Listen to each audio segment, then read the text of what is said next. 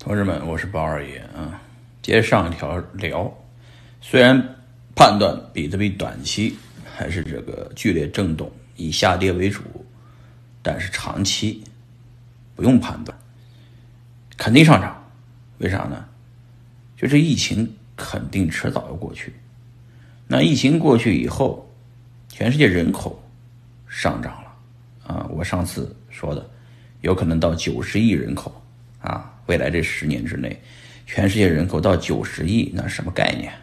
啊，经济总规模也会上升，房子也不够用了啊，车子也不够用了，主要是人口增长带动了经济增长，然后债务就会增长，货币发行就会增加，股市牛市啊，房地产也会涨，币价肯定跟着爆。